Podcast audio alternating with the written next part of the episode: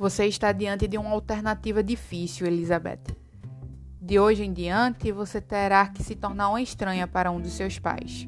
Sua mãe nunca mais olhará para você se você não se casar com Mr. Collins. E eu nunca mais a verei se você se casar. Meu nome é Maraísa Santos e hoje iremos acabar com Jane Austen.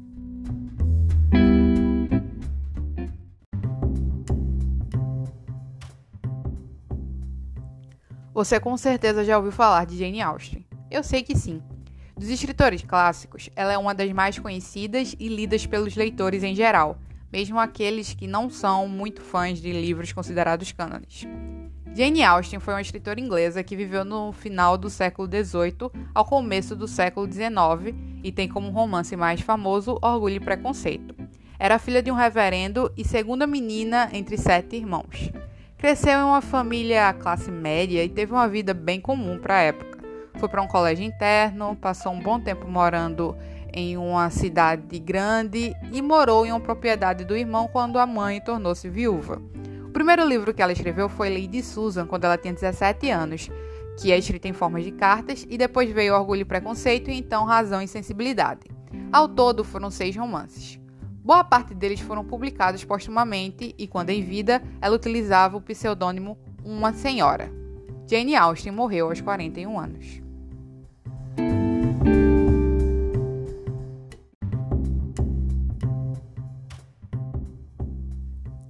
Jane Austen foi a primeira autora considerada clássica que eu devorei quando li.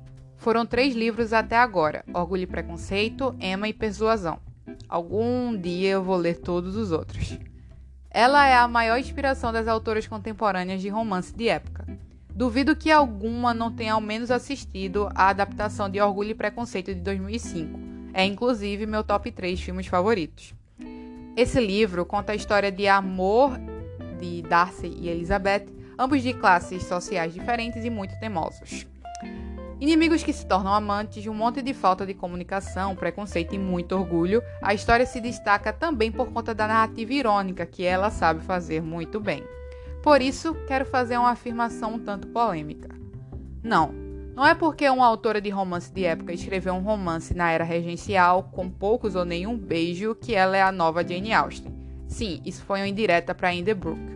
Porque, além do romance púdico, o que faz Jane Austen ser tão famosa é a sátira. Não precisa se esforçar muito. A maioria dos personagens tem como intuito criticar a sociedade da época.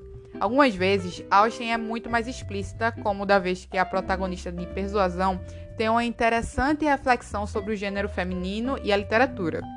Os pais de Elizabeth em Orgulho e Preconceito, por exemplo, são um contraste muito presente nos ciclos que Jane Austen participava. Lady Susan, por exemplo, conta uma história de alguém manipuladora ao ponto de usar a própria filha como moeda de troca para ter o que queria e ter influência na sociedade uh, abastada. Isso. E é muito legal que é ela que narra as próprias peripécias através das cartas, o que deixa tudo mais divertido. Julia Quinn é uma autora que é constantemente comparada com Jane Austen. Vamos esquecer um pouco o tom mercadológico da frase. Essa comparação pode ser justa se você pensar no enredo de Lady Whistleton, que carrega um tom cheio de farpas que faz jus a Jane. No entanto, eu acho uma comparação injusta. Como eu disse antes, Austen tem um tom satírico que é próprio dela e ele se perde nos livros da Julia Quinn.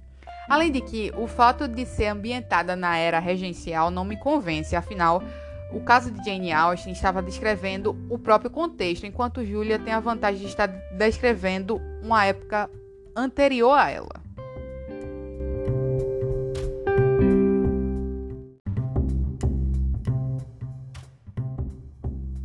Você sabia que Virginia Woolf era fanzona da Jane Austen? Em vários dos ensaios que ela escreveu, Austen era sempre colocada na categoria de gênios. O destaque era por causa da sátira consciente.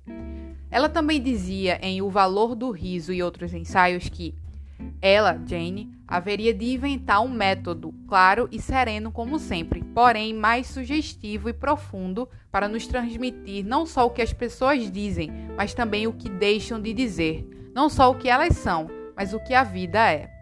Virginia Woolf sempre a usava como exemplo de uma literatura universal, atemporal, que transpassava o tempo. E você, já leu Jane Austen? Discorda do que eu falei até aqui? Me responda pelo e-mail literaturatemqueacabar@gmail.com ou no meu perfil do Instagram, arroba Ficções de Maraísa, ou Twitter, arroba THE Maraísa. Peço também que compartilhe para seus amigos e amigas que amam ou odeiam, não sei, Jane Austen. É isso. Até mais.